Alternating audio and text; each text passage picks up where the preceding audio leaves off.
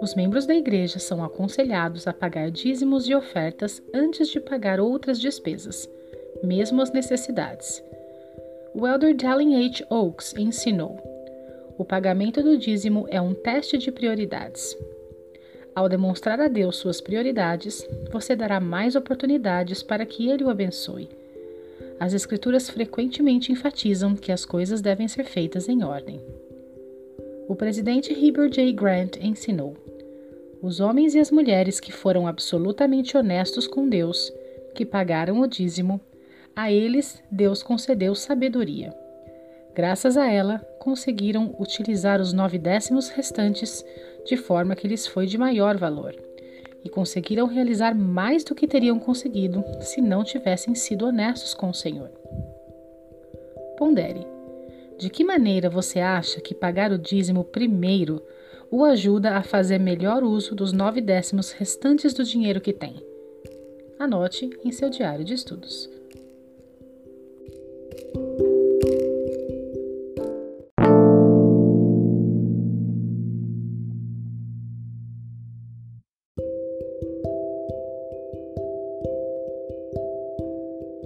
Mudar sua maneira de administrar o dinheiro. Para pagar dízimos e ofertas primeiro, pode ser necessário mudar sua maneira de administrar o dinheiro. Cuidar das atuais despesas familiares pode, com frequência, sobrecarregar sua habilidade de poupar para o futuro e conquistar segurança financeira. Muitas pessoas seguem esta abordagem de mordomia financeira, elas pagam despesas imediatas como comida, abrigo, transporte e assistência médica primeiro, e pretendem poupar dinheiro e pagar o dízimo com o que sobrar. Embora essa prática possa ser muito comum, há uma abordagem de mordomia financeira melhor. Quando você receber seu salário, primeiro pague o dízimo e depois reserve dinheiro para o futuro, mesmo se for bem pouco.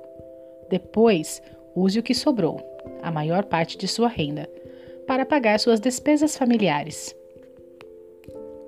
Pondere: quais são algumas diferenças entre essas duas abordagens? Por que muitas pessoas acabam escolhendo a abordagem mais comum para a mordomia financeira? Anote em seu diário de estudos.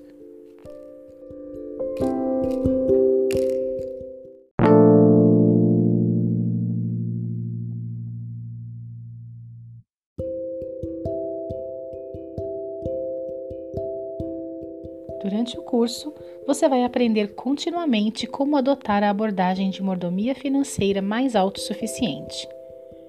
Embora seguir a abordagem de autossuficiência possa parecer incômodo à primeira vista, isso ajudará a se preparar melhor para o futuro. É natural sua preocupação de talvez não ter dinheiro suficiente para suas necessidades atuais se primeiro pagar o dízimo e reservar dinheiro para poupar.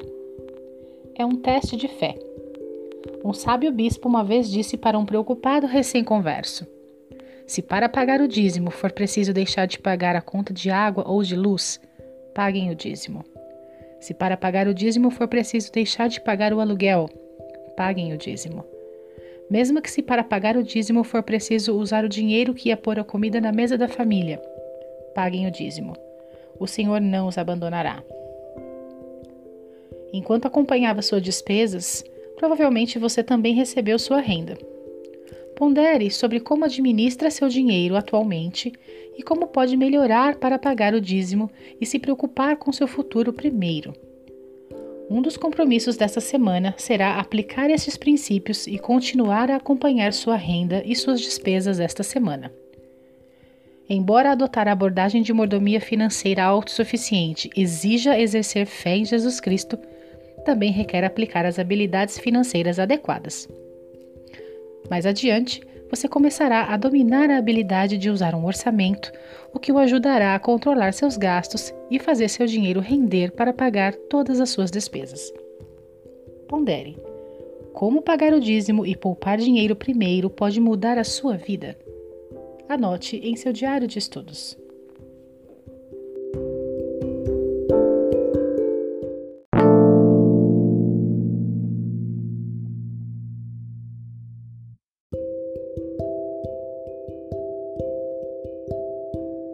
Pagar dízimos e ofertas. A lei do dízimo é simples, ensinou o presidente James E. Faust da primeira presidência. Pagamos a décima parte de nossa renda anual. A primeira presidência interpreta isso como os nossos rendimentos. Decidir o que vem a ser esses 10% de nossa renda individual é uma questão entre cada um de nós e o Criador. Um converso da Coreia certa vez afirmou: em relação ao dízimo, não faz diferença se somos ricos ou pobres. Se ganhamos bem, pagamos 10%. Se ganhamos pouco, ainda assim pagamos 10%. A lei do dízimo existe desde a época do Velho Testamento. Em Malaquias, lemos que se pagarmos o dízimo, o Senhor abrirá as janelas do céu para nós. O elder David Bedner ensinou: A imagem das janelas do céu usada por Malaquias é muito instrutiva. As janelas permitem que a luz natural entre em um edifício. De igual modo, a iluminação e a visão espirituais são derramadas através das janelas do céu para a nossa vida, quando honramos a lei do dízimo. Podemos precisar de ajuda e orar para encontrar o emprego adequado. O dom espiritual do discernimento aumentado nos permite identificar oportunidades de emprego que muitas pessoas podem deixar passar despercebidas é adequado desejar e trabalhar a fim de receber um aumento de salário no emprego, para prover melhor sustento para as necessidades da vida. Ou, em alguns casos, podemos esperar uma oferta de emprego, mas a bênção que recebemos pelas janelas do céu pode nos dar maior capacidade de agir e de mudar nossas próprias circunstâncias, em vez de esperar que elas sejam mudadas por outra pessoa ou por outra coisa.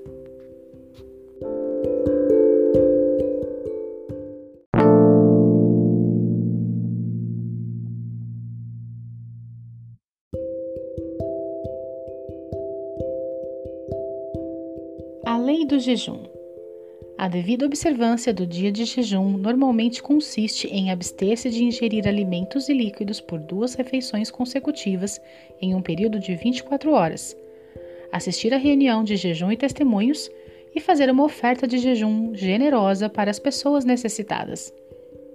As ofertas de jejum são usadas para ajudar os pobres e necessitados. Dar uma oferta de jejum generosa também aumentará nossa própria capacidade de ser autossuficientes.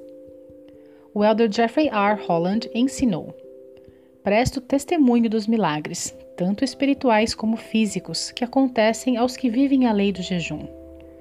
Valorizem esse privilégio sagrado, pelo menos uma vez por mês, e sejam tão generosos quanto possível em suas ofertas de jejum e outras contribuições humanitárias, educacionais e missionárias.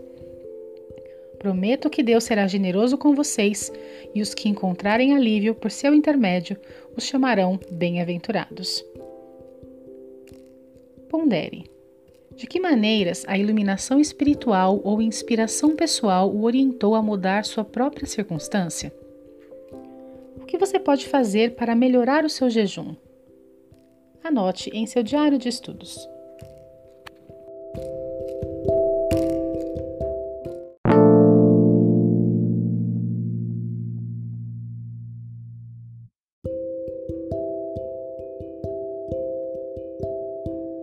Se você gostou dessa aula e tem interesse em participar de uma aula completa, acesse www.autossuficiencia.org.br e entre em contato com um especialista em bem-estar e autossuficiência da sua região.